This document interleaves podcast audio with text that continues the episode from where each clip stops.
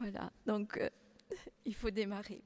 Alors, euh, vous avez souvent entendu Père Bernard nous rappeler les derniers mots de Benoît XVI en quittant le sol de France. Les temps sont propices à un retour à Dieu. Et tout cela, ça nous a tous stimulés à être les artisans de la nouvelle évangélisation. Cependant, comme on vient longuement d'en parler, toutes ces théories qui relativisent tout, qui considèrent que il n'y a aucune religion, enfin toutes les religions se valent, ben, tout cela peut un petit peu atténuer notre élan missionnaire. Et pourtant, il faut vraiment que nous ayons cette conviction profonde, Jésus est le chemin, la vérité et la vie. Mais non seulement il nous faut l'annoncer, mais il faut en vivre d'abord. C'est ce que disait, je crois, le pape François aux jeunes consacrés en disant on évangélise d'abord par notre vie et ensuite par la parole. Alors, je vais faire qu'un tout petit exposé, j'espère, euh, pas trop long, mais plutôt pour vous aider à réfléchir à cela, pour pouvoir vous attacher davantage à Jésus, pour le connaître et le faire connaître pour l'aimer et le faire aimer, comme disait Mère Marie-Augusta. La mission, nous disait Jean-Paul II, est un problème de foi. Elle est précisément la mesure de notre foi en Jésus et en son amour pour nous. Donc Père Bernard vous a présenté le contexte de cette phrase de l'évangile de Jean, hein, Jean 14, 6. Nous sommes le soir du jeudi saint au Cénacle. Jésus vient d'instituer l'Eucharistie qui anticipe le sacrifice de la croix. Judas vient de sortir. Jésus peut alors exprimer à ses apôtres les secrets de son cœur, tout en sachant bien qu'ils sont faibles et ne peuvent pas tout comprendre pour l'instant. Il leur rappelle le commandement de l'amour, il leur annonce son départ. Pierre lui dit Seigneur, où vas-tu? Puis il ajoute Je donnerai ma vie pour toi. Et il reçoit comme réponse l'annonce de son triple reniement. Jésus explique la raison de son départ. Je pars vous préparer une place, et je reviendrai vous prendre avec moi. Pour aller où je m'en vais, vous savez le chemin. Alors Thomas intervient. Seigneur, nous ne savons même pas où tu vas. Comment pourrions-nous savoir le chemin? Alors Jésus répond, Moi, je suis le chemin, la vérité et la vie. Personne ne va vers le Père sans passer par moi. C'est en effet parce que il est la vérité et la vie qu'il est le chemin vers le Père. Nous pouvons noter d'abord ce moi je suis. Cette expression nous rappelle le je suis divin qu'on retrouve souvent dans les passages évangéliques. Je suis le pain de vie, je suis la vraie vigne, je suis le bon pasteur, je suis la lumière du monde. Celui qui me suit ne marchera pas dans les ténèbres, mais il aura la lumière de la vie. Cette phrase qui se rapporte beaucoup on peut faire le lien avec Je suis le chemin, la vérité, la vie. Je suis la lumière. Celui qui me suit, le chemin, ne marchera pas dans les ténèbres, la vérité. Il aura la lumière de la vie. Et cette phrase, cette dernière phrase de Jean 8, 12, était un peu comme un leitmotiv qui me revenait sans cesse quand, euh, après ma conversion, j'ouvrais les évangiles pour savoir qu'est-ce que le bon Dieu voulait de moi. Toujours, je tombais sur cette phrase Je suis la lumière du monde. Celui qui me suit, voilà. Eh bien, le Seigneur m'a bien guidé. Alors, ce je suis est très important. Maintenant, voyons la voix. Dans l'Ancien Testament, déjà, cette expression, cette image était utilisée. On voit toutes les pérégrinations d'Abraham, le passage de la mer Rouge ensuite par le peuple, l'exode dans le désert. Tout cela symbolise la condition terrestre de l'homme en route vers la cité du ciel. Et au cours de cette histoire du salut, Dieu guide l'homme par sa loi, par sa sagesse. On l'a vu tout à l'heure.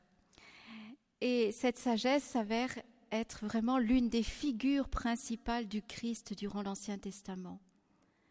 Et donc, quand Jésus dit Je suis la voix, il dit en quelque sorte Je suis cette sagesse que vous recherchez. Et tout cela dans notre vie. Est-ce que Jésus est vraiment le chemin que nous suivons? Et comment le suivons-nous? Le pape Jean-Paul II, dans le Rosaire de Marie, nous a encouragés à nous mettre à l'école de Marie, parce qu'elle fut le premier disciple de Jésus. Aujourd'hui encore, quand nous prions le rosaire, en quelque sorte nous mettons nos pas dans les pas de Jésus et de Marie. Nous les suivons pas à pas, et peu à peu, nous finirons par leur ressembler. C'est le bienheureux Bartolo Longo qui disait cela.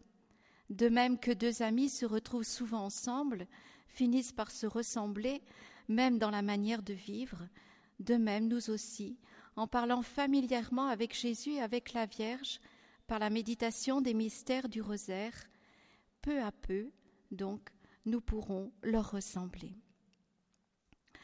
Nous connaissons tous le miracle de la guérison de l'aveugle de Jéricho. Que dit l'évangéliste? Cet aveugle nommé Bartimée, il est au bord du chemin. Beaucoup de baptisés sont aussi assis au bord du chemin aujourd'hui. Ils ne suivent plus Jésus. Leurs yeux sont aussi aveuglés. Ils ne voient plus le but de leur vie. Les biens matériels, la recherche du plaisir sont des obstacles. Ils font comme cette foule qui essayait d'imposer le silence à Bartimée et l'empêcher d'aller à Jésus. Nous aussi, peut-être qu'à certaines occasions, nous sommes prisonniers de la pensée unique, du superficiel. Nous ne suivons plus Jésus. Nous sommes sur le bord. Mais Bartimée, lui, se met à crier vers Jésus. Crions nous aussi vers Jésus quand nous sommes dans les ténèbres, que nous ne voyons plus aucune issue. Comme avec Bartimée, Jésus entend notre voix et il désire nous, nous guérir. L'évangéliste nous dit l'aveugle jeta son manteau, c'est-à-dire tout ce qu'il avait, toute sa sécurité. Il bondit, il court vers Jésus et il est guéri. Et l'évangéliste ajoute Il suivait Jésus sur la route. En d'autres termes, il devint le disciple de Jésus. C'est cela la nouvelle évangélisation à laquelle nous sommes appelés. Permettre à ceux qui sont aveugles au bord du chemin d'entendre l'appel de Jésus et d'être guéris de leur aveuglement pour ensuite suivre Jésus en empruntant le chemin qu'il est lui-même pour aller au Père. Notons aussi que quand Jésus rencontre Bartimée, Jésus est en route vers Jérusalem, où il sera mis à mort. Et Bartimée le suit. Où conduit le chemin qu'est Jésus?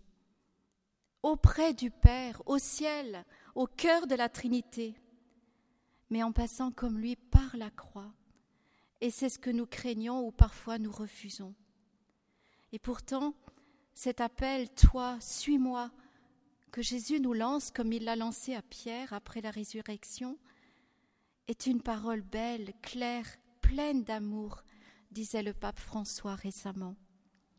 Suivre Jésus, c'est mettre nos pas dans ses pas. Mais attention, sans changer de route quand un obstacle se présente. Jésus nous dit, Si quelqu'un veut venir à ma suite, qu'il renonce à lui-même, qu'il prenne sa croix chaque jour et me suive. Jésus nous conduit au calvaire avec lui, mais vers la résurrection, bien sûr. Et comment le suivons-nous? Peut-être que nous sommes comme le Cyrénéen qui suit de mauvais gré au début parce qu'il est réquisitionné ou comme Sainte Véronique qui s'élance courageusement au milieu des soldats, elle n'a pas peur, ou comme les femmes qui se lamentent et qui, elles, restent au bord du chemin, et n'agissent pas. Pour le jubilé de l'an 2000, pour les jeunes à Rome, Jean-Paul II disait Chers jeunes, aujourd'hui encore, croire en Jésus, suivre Jésus, exige de prendre position pour lui. Et il n'est pas rare que ce soit comme un nouveau martyr. Le martyr de celui qui, aujourd'hui comme hier, est appelé à aller à contre-courant pour suivre le divin maître, pour suivre l'agneau partout où il va. Ça, c'est l'Apocalypse.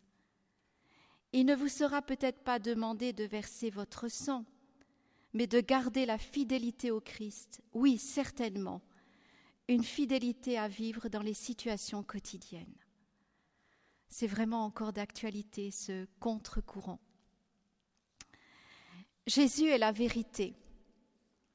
En quoi est-il la vérité? Dans son prologue de l'Évangile, Saint Jean nous dit Nous avons vu sa gloire, la gloire qu'il tient du Père comme Fils unique, plein de grâce et de vérité. Dieu, personne ne l'a jamais vu. Le Fils unique qui est dans le sein du Père, c'est lui qui a conduit à le connaître.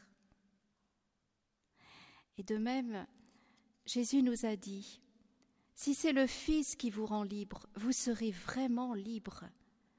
Si vous demeurez fidèle à ma parole, vous êtes vraiment mes disciples, alors vous connaîtrez la vérité et la vérité vous rendra libre. Benoît XVI, dans son livre sur Jésus de Nazareth, le tome 2, nous dit Qu'est-ce que la vérité? Vous savez, la définition classique formulée par saint Thomas, c'est une adéquation entre intelligence et la chose. Si la raison d'une personne reflète une chose telle qu'elle est en elle-même, alors cette personne a trouvé la vérité. Mais c'est seulement une petite part de ce qui existe réellement. Ce n'est pas la vérité dans toute son ampleur. Saint Thomas dit encore autre chose. Dieu est lui-même la souveraine et première vérité. En lui, Jésus, nous dit le pape, Dieu est entré dans le monde, et ce faisant, il a dressé le critère de la vérité au cœur de l'histoire. Extérieurement, dit le pape, la vérité est impuissante dans le monde, tout comme le Christ, selon les critères du monde, est sans pouvoir. Il n'a aucune légion à sa disposition. Il est crucifié, mais c'est justement ainsi dans l'absence totale de pouvoir, qu'il est puissant. Et c'est seulement ainsi que la vérité devient toujours davantage une puissance. Et il poursuit, N'est-il pas vrai que les grandes dictatures se sont maintenues par la force du mensonge idéologique? Et que c'est la vérité seule qui a pu apporter la libération Nous l'avons vu en Pologne, nous le verrons en France dans quelque temps. Jésus est la vérité. Dans notre vie, qu'est-ce que nous en faisons de cela? Le pape François nous disait, on ne s'empare pas de la vérité comme d'une chose, on rencontre la vérité qu'est le Christ. Elle n'est pas une possession, elle est une rencontre avec une personne. Pour nous donc, la vérité est une personne, c'est le Christ. Est-ce que nous cherchons à lui ressembler en vivant nous-mêmes dans la vérité? Saint Jean écrivait à son disciple dans cette troisième lettre, Je n'ai pas de plus grande joie que d'apprendre que mes enfants marchent dans la vérité. Est-ce qu'on peut le dire de nous? Nous pouvons avoir différentes attitudes face à la vérité, soit celle de Pilate, qui pose la question Qu'est-ce que la vérité? Qui n'attend même pas la réponse. Ayant dit cela, il sortit de nouveau. Ou bien nous pouvons avoir l'attitude de Sainte Thérèse de l'Enfant Jésus, qui disait Je n'ai jamais fait comme Pilate, qui refusa d'entendre la vérité. J'ai toujours dit au bon Dieu, Ô mon Dieu, je veux bien vous entendre, je vous en supplie, répondez-moi quand je vous dis humblement, qu'est-ce que la vérité? Faites que je vois les choses telles qu'elles sont, et que rien ne me jette de poudre aux yeux.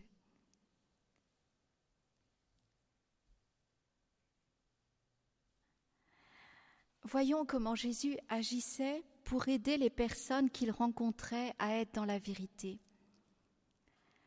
Nous avons l'exemple de la rencontre avec la Samaritaine.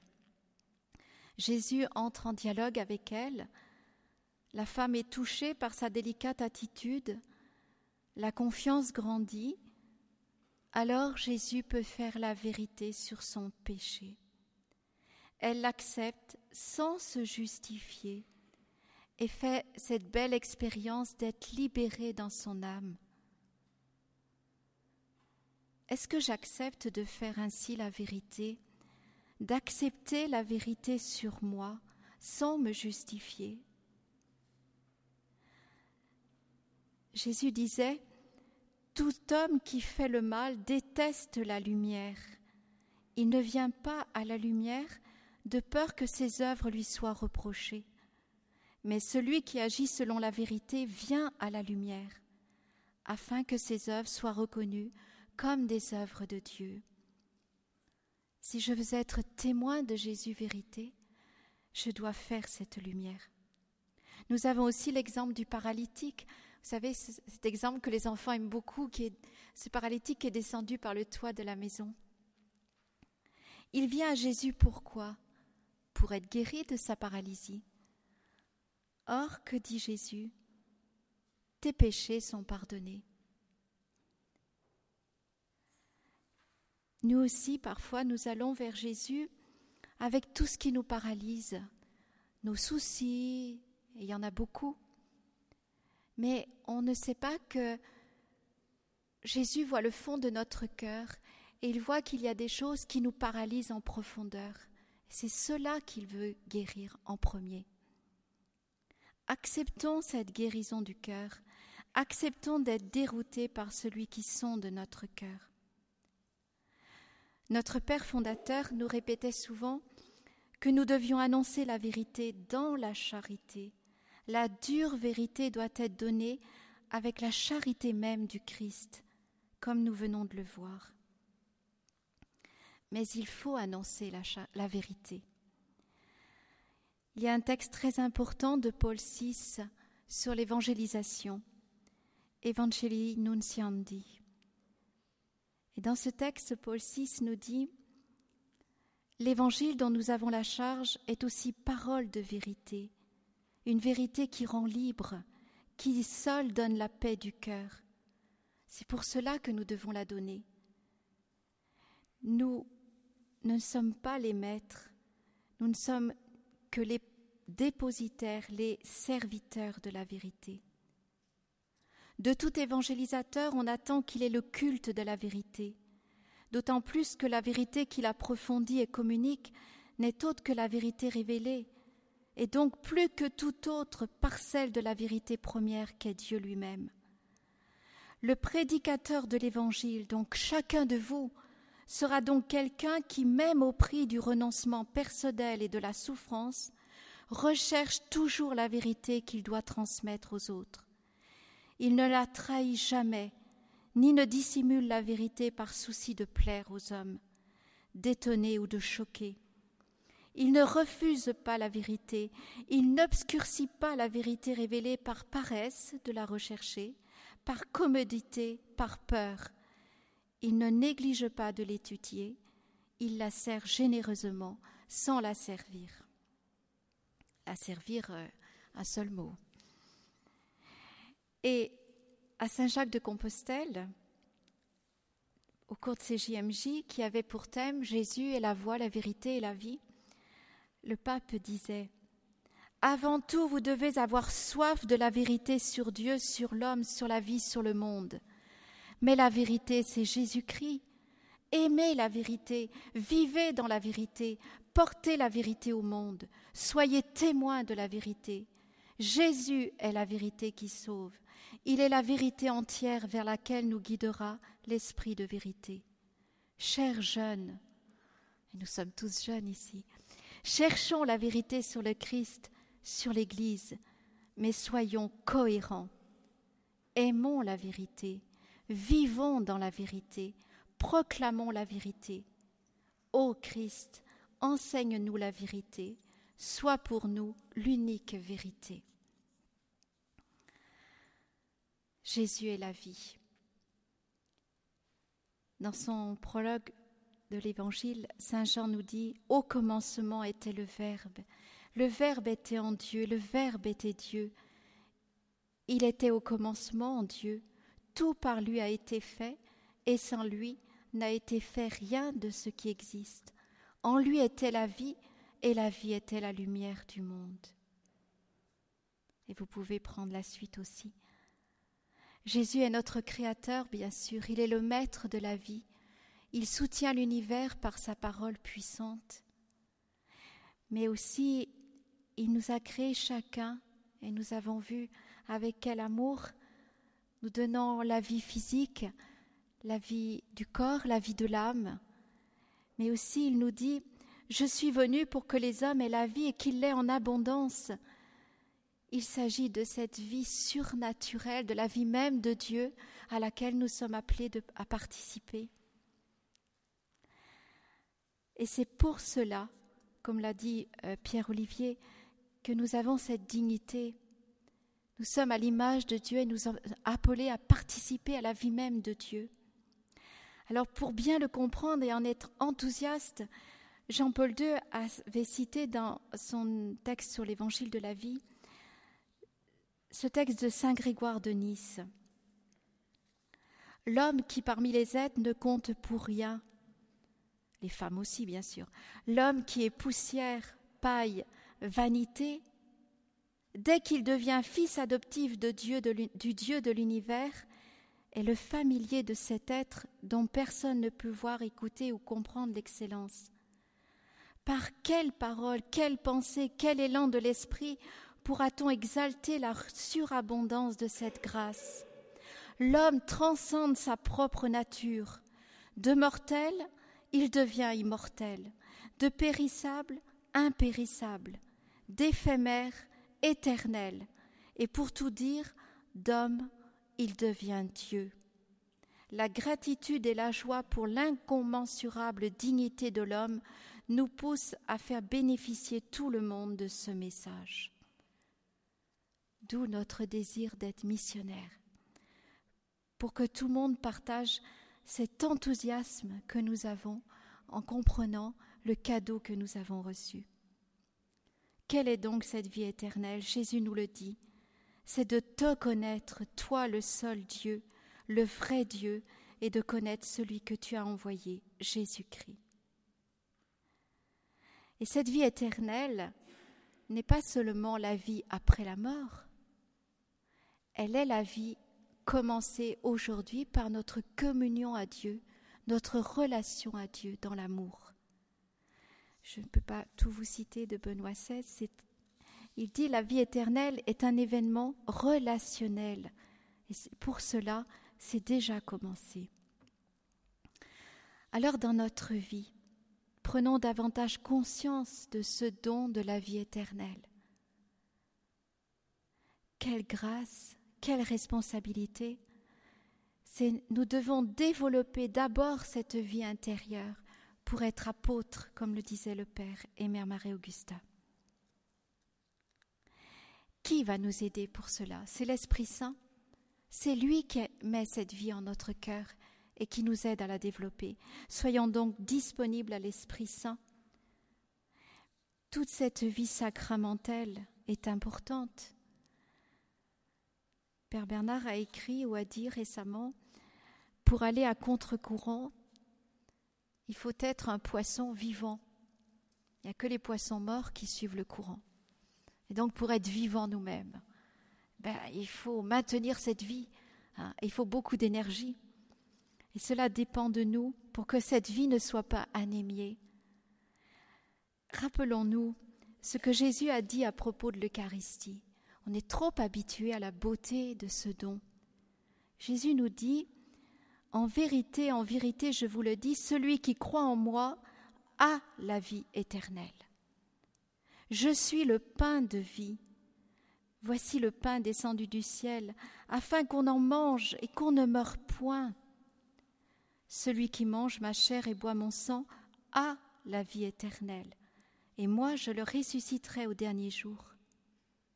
Comme le Père qui est vivant m'a envoyé, et que je vis par le Père, ainsi celui qui me mange vivra aussi par moi. Et le Père, notre Père fondateur, quand il nous parlait du ciel, on avait vraiment l'impression qu'il avait fait un tour là-haut pour nous en parler. Et il nous disait, mais quand on sera au ciel, on mangera le pain de vie, mais d'une façon bien plus réelle qu'aujourd'hui. Mais aujourd'hui, on le mange déjà. Non seulement Jésus qui est la vie nous donne la vie, mais si nous avons perdu cette vie par le péché, il nous la redonne. C'est cela l'action de la miséricorde. Et le pape François récemment a dit, a fait répéter à tous ceux qui étaient rassemblés sur la place Saint-Pierre, Dieu le vivant est miséricordieux. Êtes-vous d'accord? Disons-le ensemble, Dieu le vivant est miséricordieux. Oui, aujourd'hui Jésus redit à chacun de nous, c'est Jésus, hein, je suis le chemin, la vérité et la vie. À nous de, d'en vivre, d'en être persuadés et d'en vivre vraiment, et de choisir entre Jésus, qui est la vie, et celui qui s'oppose à lui, qui est la mort, le prince des ténèbres, qui est contraire à la lumière. Il a été homicide dès le commencement, dit Jésus, et n'est point demeuré dans la vérité, parce qu'il n'y a point de vérité en lui.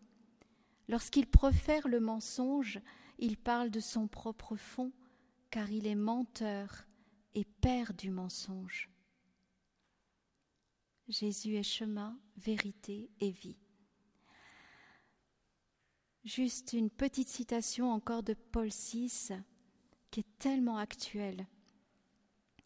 On entend dire trop souvent, sous diverses formes, imposer une vérité, fut-elle celle de l'Évangile, imposer une voie, fut-elle celle du salut, ne peut être qu'une violence à la liberté religieuse.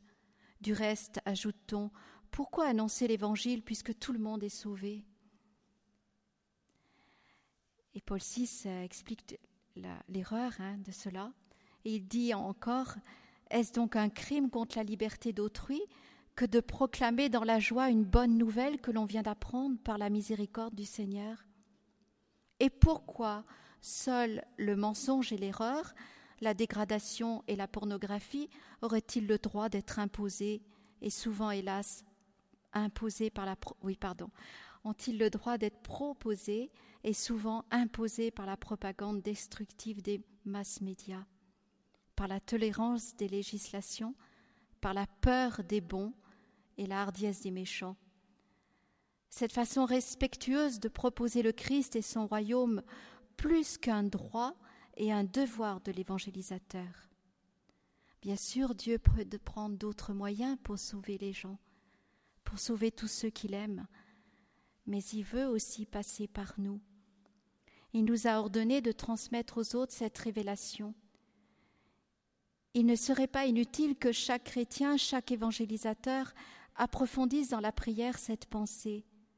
Les hommes pourront se sauver par d'autres chemins. Mais nous, pouvons-nous nous sauver si par négligence, par peur, par honte, par suite d'idées fausses, nous omettons de l'annoncer? Gardons donc la ferveur de l'esprit, gardons la douce et réconfortante joie d'évangéliser, même lorsque c'est dans les larmes qu'il faut semer que ce soit la grande joie de nos vies données, et que le monde de notre temps qui cherche, tantôt dans l'angoisse, tantôt dans l'espérance, puisse recevoir la bonne nouvelle, non d'évangélisateurs tristes, découragés, impatients ou anxieux, mais de ministres de l'Évangile dont la vie rayonne de ferveur, qui ont les premiers reçus en eux la joie du Christ et qui acceptent de jouer leur vie pour que le royaume soit annoncé et l'Église implantée au cœur du monde.